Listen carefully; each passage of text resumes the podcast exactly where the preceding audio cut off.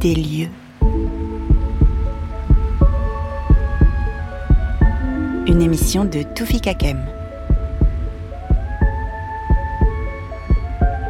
L'Éden Théâtre à La Ciotat, dans les Bouches-du-Rhône.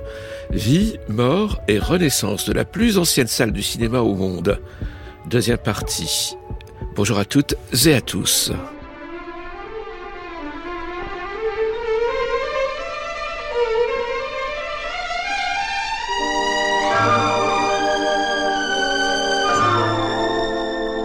D'un Éden plus ancienne salle du monde courait sur les trottoirs de la Ciotat comme une, comme une légende urbaine. Voilà, c'était une légende urbaine. Mais cette légende, elle avait l'air quand même solide et l'Éden, il était là, je le voyais. Donc, par curiosité, j'ai voulu savoir ce qu'il y avait derrière cette rumeur, derrière cette légende. Et j'ai eu la chance de tomber sur des documents qui, incontestablement, ont rétabli l'origine de l'Éden, sa place de première salle au monde encore en activité.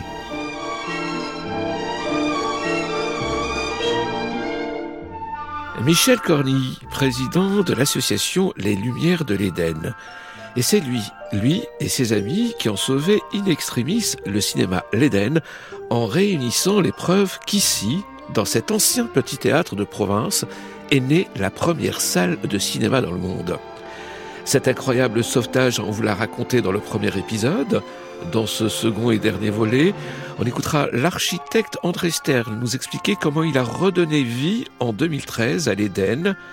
Et des Frères Lumière au réalisateur Laurent Canté, Palme d'Or au Festival de Cannes pour Entre les Murs, on vous raconte comment ce cinéma le plus ancien donc euh, du monde, toujours en activité, a traversé le XXe siècle. Mais d'abord, revenons un peu sur son sauvetage. Le miracle citadin, c'est d'avoir retrouvé la preuve que dès 99, à l'Éden, il y avait des séances payantes. Alors, nous avons retrouvé dans, le musée Ciotadin l'affiche de cette première séance avec 19 films lumière, avec euh, une caravane aux pyramides d'Égypte, mais aussi des choses qui se passent à la Ciotat, comme des baignades à la Ciotat. Donc il y a ce mélange euh, des petits films lumière, qui sont des films qui durent une minute, euh, pas plus, mais 19 films lumière durant une minute, ça fait une séance. Ça fait une séance. Et là, on gagne de l'argent. Il y a le tarif, et puis il y a surtout ce commentaire très amusant que je trouve amusant, c'est que il est écrit sur l'affiche, on peut amener les enfants sans crainte. ce qui n'est pas toujours le cas aujourd'hui.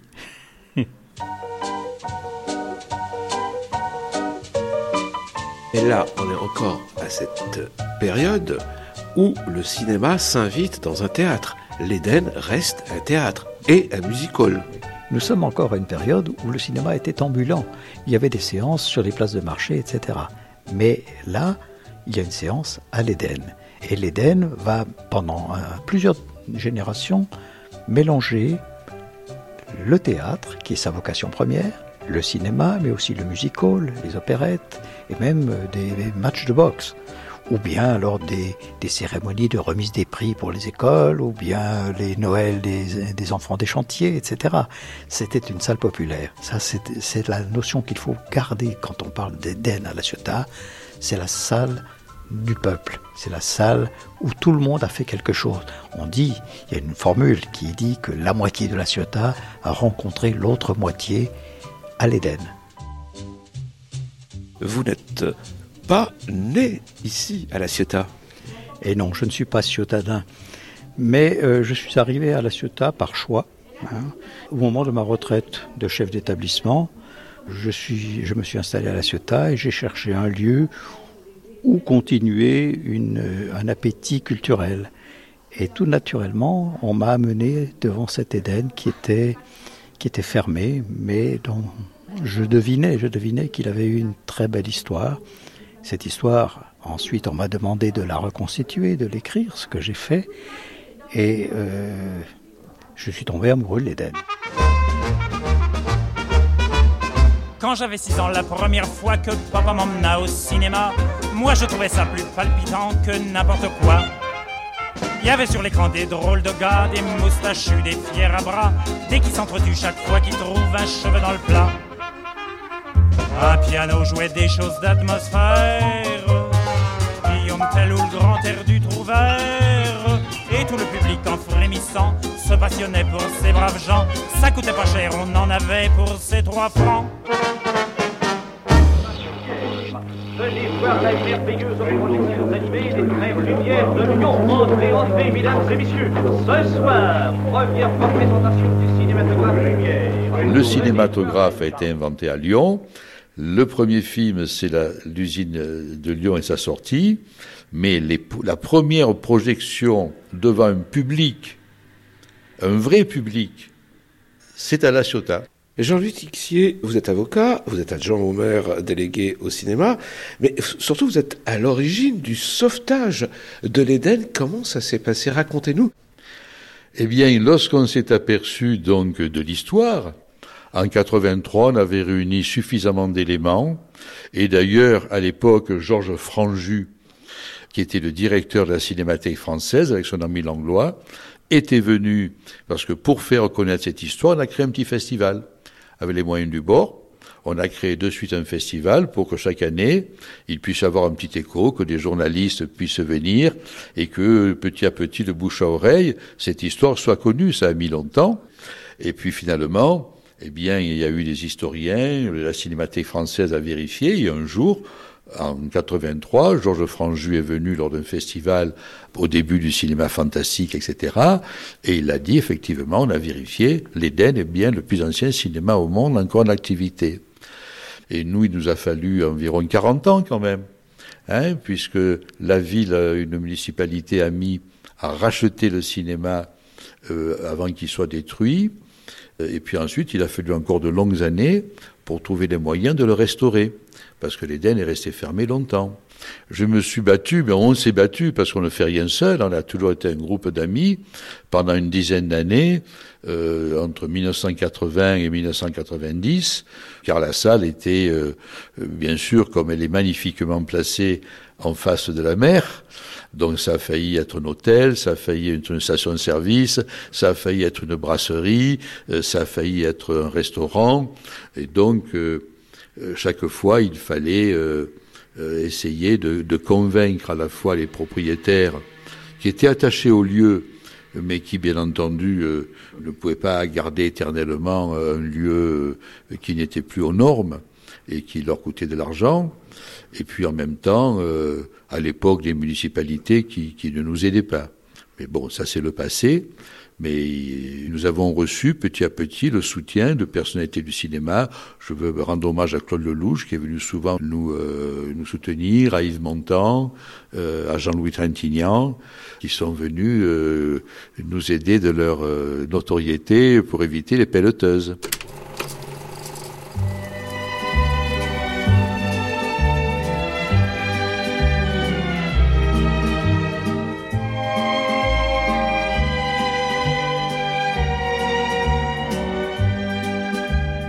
C'est un endroit extraordinaire. Mais dans l'état où il était et dans l'état où je l'ai trouvé, c'est comme j'ai dit une fois pour la musine, c'était pas une salle de cinéma euh, ni un château. Je leur ai dit vous m'avez donné quelqu'un qui est en train de mourir et c'est compliqué. Mais j'aime les challenges. L'architecte marseillais André Stern, qui s'est occupé de donner une nouvelle vie à l'Éden, avait déjà auparavant réalisé la rénovation du château de la Busine, immortalisé dans le château de ma mère de Marcel Pagnol. Comment on allait réhabiliter euh, ce cinéma? Et c'était ça la difficulté. La première difficulté que j'ai eue, c'est que quand j'ai fait le projet et que j'ai gagné, l'ABF m'a refait venir en me disant ça va pas votre projet, vous voulez modifier et reconstruire une nouvelle façade. Mais j'ai dit, bien sûr, je suis obligé de reconstruire une nouvelle façade. Donc je ne toucherai jamais un poil de l'intérieur, sauf pour le réhabiliter tel qu'il était en 1895. Mais par contre, je vous demande la permission de refaire un mètre en avant du bâtiment le fac similé complet de la façade. telle qu'elle est aujourd'hui. Elle me dit non. Ah, j'ai dit attendez, vous me tuez. Comment voulez-vous que je puisse envoyer du son comme on envoie aujourd'hui? Comment voulez-vous que j'envoie des images? Mais ça va passer les murs. Il y a des murs de rien, il y a des murs de 30 cm à 60 cm avec le voisinage. Aujourd'hui, quand vous le voyez, il est tel qu'il était à l'époque, mais il n'a pas d'intérêt architectural, sauf la mémoire. Mais l'intérieur, quand vous voyez les éléments en stuc, les éléments en bois, la couleur qu'on a cherché, 11 couleurs pour trouver celle qu'il y avait au départ à l'époque, j'ai dit c'est ça qui est passionnant, c'est l'intérieur. Ils me disent c'est l'extérieur, je suis embêté, je vais travailler. Je suis allé aux archives de la mairie. Et j'ai trouvé l'archiviste qui est un homme extraordinaire. Et je lui ai dit, faites-moi voir toutes les petites feuilles de choux qui se passaient à l'époque. Et pendant un mois, j'ai lu tout ce qui me tombait sur la main, sur l'Éden bien sûr. Et figurez-vous que j'ai découvert une chose extraordinaire. J'ai découvert un article de journal qui disait Le jour des rameaux en 1945, une mine flottante est venue s'échouer sur la plage devant l'Éden. Elle a explosé, la toiture du bâtiment avant de l'Éden est tombée et toute la façade existante est tombée. Quand j'ai trouvé ça, j'ai dit, oh, je suis sauvé. j'ai pris ça, j'ai réfléchi un peu, j'ai calmé mon ego, et puis j'ai demandé un rendez-vous à l'architecte des bâtiments de France. Et je lui ai dit, mon cher confrère, je voudrais qu'on parle seul à seul. Je veux vous, vous expliquer ce qui s'est passé un certain jour en 1945, le jour des rameaux, et je lui ai fait lire ça. Alors je lui ai dit, voyez, la façade qui est existante a été reconstruite à la libération. Ça explique pourquoi en bas elle fait 60 d'épaisseur et en haut on n'a que 30 cm d'épaisseur. Deuxièmement, ça explique pourquoi le bâtiment de dessus, toutes les tuiles sont les mêmes mécaniques, sauf celles qui sont sur la façade avant du bâtiment façade mer. Ça veut dire que la toiture a été cassée et que quand on l'a refait, on n'a pas trouvé les mêmes tuiles parce que c'était la libération et qu'on ne retrouvait pas les mêmes matériaux. J'ai dit donc, je veux pas recopier la façade, je vais vous faire une façade en avant qui est telle qu'elle était à l'époque avec les photos et c'était. Et vous allez me laisser un mètre entre les deux. Je vais passer la climatisation, l'insonorisation, tout ce que j'ai besoin dedans. Et vous me faites plaisir. Il m'a dit, t'as bien travaillé. D'accord. Et voilà comment ça s'est fait.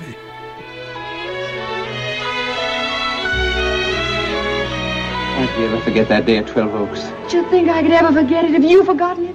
Can you honestly say you don't love me? No, I, I don't love you. It's a lie. Well, even if it is a lie, do you think I'd go off and leave Melanie and the baby? I'm not cornered. And you'll never corner me, Red Butler. Oh, Frankie.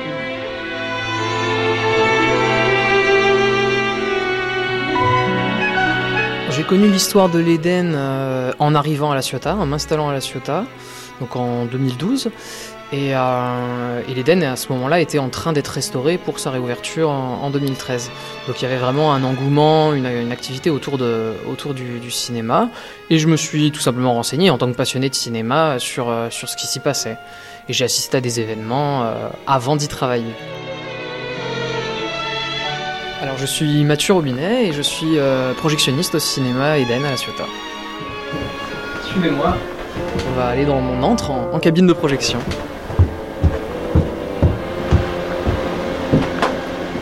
Alors c'est un peu bruyant, hein. on est dans, l'antre de l'image, mais on a du son qui, est là également dans le, bureau. Donc, euh, donc on y est, voilà, euh, une cabine de projection finalement assez moderne, parce que certes on est dans le plus vieux cinéma du monde, mais euh, on est dans un cinéma qui a été restauré et rouvert en 2013, donc on a un équipement, on va dire, de 2013. Alors ce bruit il provient du projecteur numérique et, euh, de son, sa soufflerie, euh, de son extraction d'air, qui évacue en fait la, la chaleur euh, dégagée par la lampe. J'ai une vue de la salle par des, par des petits hublots qui me permettent de, ben, de, de, guetter que la séance suit son cours, de guetter aussi quand on a des présentations ou des événements, ben, que c'est mon moment d'envoyer le film ou le moment de rallumer les lumières, etc. Et sur notre gauche, on a un projecteur argentique qu'on utilise encore, qui est encore, euh, encore efficace, même si évidemment il y a de moins en moins de séances en pellicule, ça, ça arrive encore euh, à l'Éden et c'est euh, une des particularités de, ce lieu. Vu qu'on a toute une activité autour du patrimoine et du cinéma de patrimoine à La Ciotat, on a des films qui ne circulent qu'en pellicule et qu'on a envie de toute façon de passer en pellicule. Voilà, au compteur électrique, c'est ok. Ensuite, on allume ici, au bout du projecteur également. Voilà, là les bobines ont reconnu la pellicule, donc le défilement est prêt.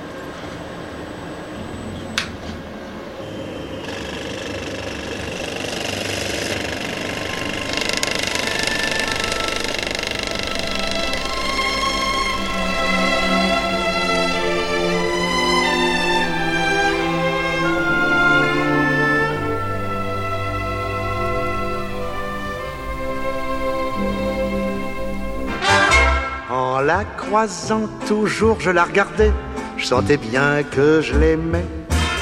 J'osais rien dire quand une fois je vis qu'elle me regardait aussi.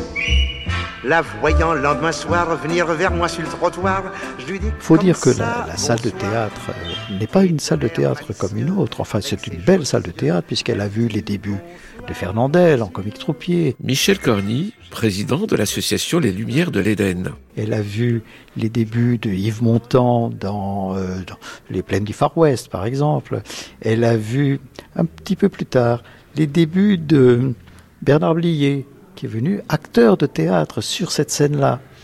Donc elle a, c'est vrai, un, un, passé théâtral intéressant, intéressant. Mais après la Seconde Guerre mondiale, celui qui l'emporte dans toutes les villes, c'est le cinéma. Hein, le cinéma envahit l'Éden comme il a envahi toutes les grandes salles de toutes les grandes villes.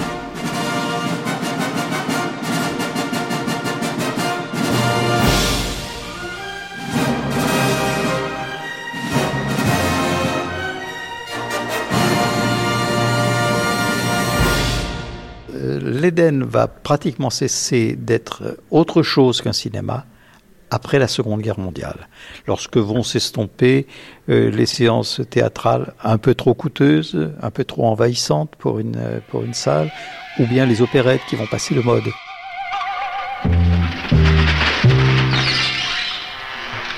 Police judiciaire. Vous pouvez fermer la boutique, ce que j'ai à vous dire peut rester entre nous. Vous avez lu l'enseigne en entrant? Atelier de mécanique. Il n'y a pas écrit bureau de renseignement. Alors, la période d'après-guerre, c'est la période des salles de cinéma de province. C'est-à-dire que, euh, avec le décalage qu'il va euh, sur la distribution, à cause de la distribution, euh, les ciotadins voyaient les films comme les Parisiens deux mois après. Mais c'était les, c'était donc les Jean Gabin, c'était Louis Jouvet, c'était les Pagnols, c'était voilà.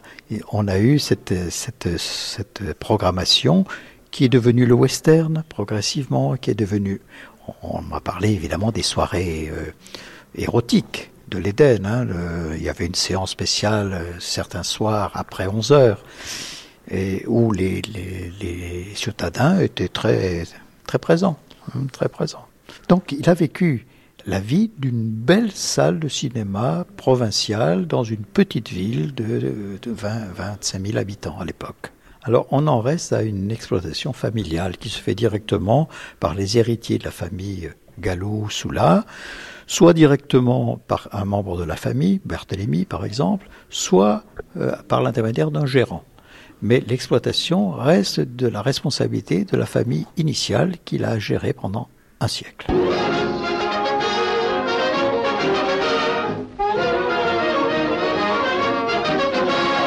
Quand le cinéma va décliner à cause de l'automobile, à cause de la télévision, ben, l'Éden, qui est devenu cinéma, va perdre beaucoup de son intérêt, même pour les ciotadins qui l'aiment tant.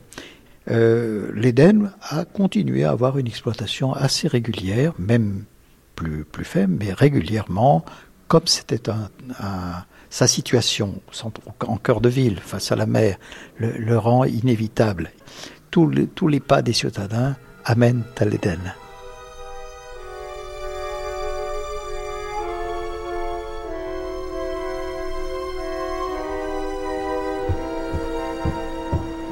Alors là, nous venons de traverser euh, le hall et ce hall est marqué par euh, un drame. En, décembre 82, euh, le meurtre du gérant, d'un jeune gérant, Georges Jordaner, qui avait 25 ans, et qui est tué par un malfrat qui voulait lui faire la caisse. La caisse de l'Éden, c'est pas bien grave, ça valait pas, ça valait pas tant de sang. Hein. Mais ça va ça va entraîner la fermeture de la salle, bien sûr, parce que euh, personne ne reprendra cette exploitation. Et progressivement, en quelques années, l'Éden va perdre toute sa, son charme, toute sa vitalité. Une salle de cinéma qui n'est pas occupée quotidiennement meurt très rapidement. Et euh, elle sera rachetée par la ville en l'état en 1995 mais il faudra attendre de longues tractations, la lutte de Ciotadin pour éviter qu'il ne devienne un restaurant, un parking, Dieu sait quoi. Et euh, les jours de gloire reviendront à l'occasion de Marseille-Provence, capitale européenne de la culture, qui a rénové l'Éden en 2013.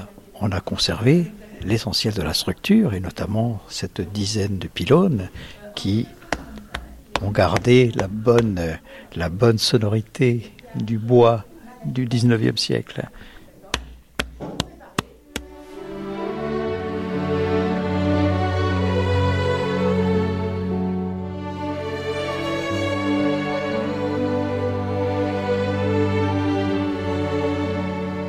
Un moment aussi très important, c'est que l'Éden était extérieurement euh, quasiment refait. En 2013, 2012, 2013, euh, il était refait extérieurement et il avait des couleurs très très vives. Marie-Laure Smilovici, elle est la directrice de l'Éden, mais surtout, elle est l'arrière-petite-fille des propriétaires historiques du lieu. L'Éden, c'est un peu son enfance, beaucoup celle de sa mère. L'Éden, son cinéma, son histoire euh, familiale, un lieu de mémoire chargé d'émotions dans la Ciotat, tout le monde polémiquait en disant mais qu'est-ce qu'ils ont fait? Ils ont fait un Éden avec des couleurs vives, l'Éden c'était pas ça. Et donc un jour où je l'amenais chez un médecin en voiture, je suis volontairement passé devant l'Éden avec maman. Et je me suis arrêté, je lui ai dit tiens regarde. Et elle m'a dit oh, comme quand j'étais petite. Et ce jour-là, je me suis dit bon ça va, c'est gagné. C'est-à-dire que c'était les vraies couleurs qui au fil du temps et des années c'était estompé. Vous savez, c'est un peu l'histoire des temples grecs qui étaient colorés, très vifs, et qui aujourd'hui, euh, si, on si on leur redonnait l'image qui était la leur à ce moment-là, les gens, sauf ceux qui, qui ont fait de l'histoire, euh, les gens crieraient au scandale, alors que c'est la réalité.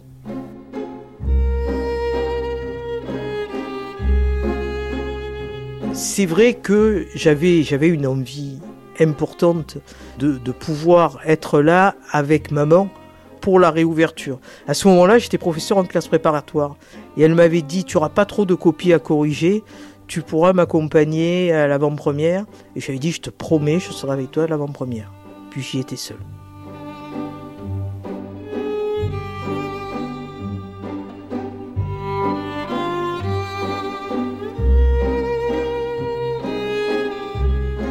Il voulait depuis plusieurs années tourner à La Ciotat.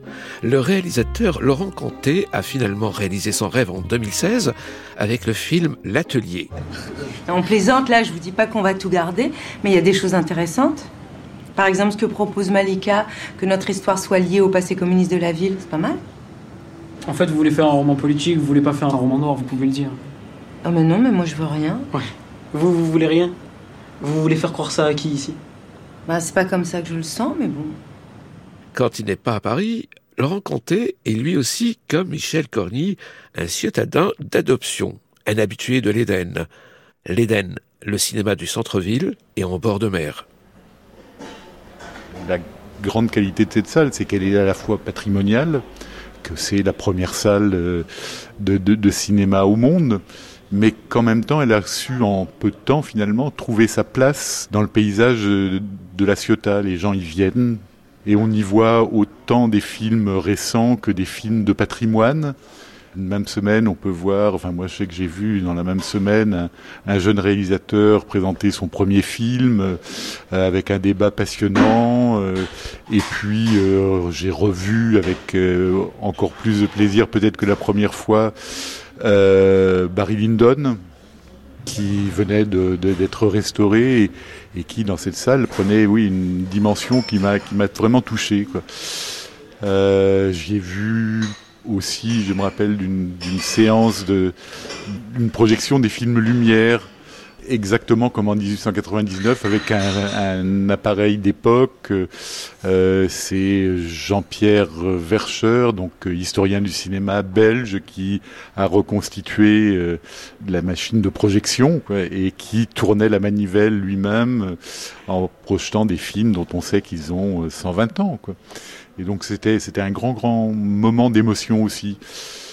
Mais vraiment ce que je trouve très très émouvant, c'est combien ce lieu est vivant.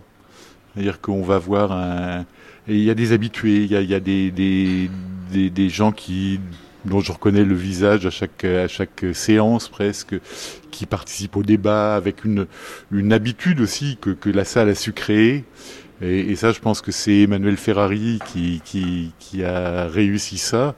Elle a réussi à créer un lieu d'amour du cinéma.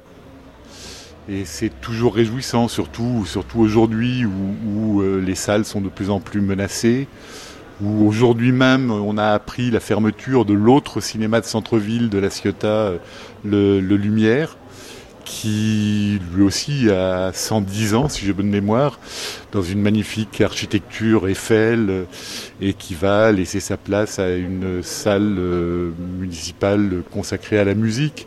Ça veut dire que comme ça, il, a, reste quand même dans la, ville un lieu où le cinéma de qualité trouve un espace pour, pour, exister et pour réunir les gens. Et je pense que la, effectivement, la situation à quelque chose de très émouvant. C'est-à-dire que quand vous sortez de cette salle et que face à vous, il y a la mer, il y a le port, il y a la, ville est là. La ville et la vie est là.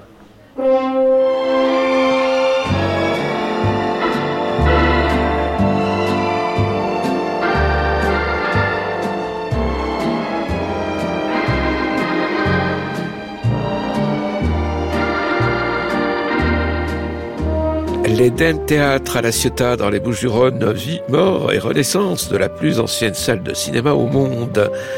Coordination Modiaïch, Marceau Vassy, prise de son Valentin Bobinet, mixage Manon Houssin, réalisation Vincent Abouchard.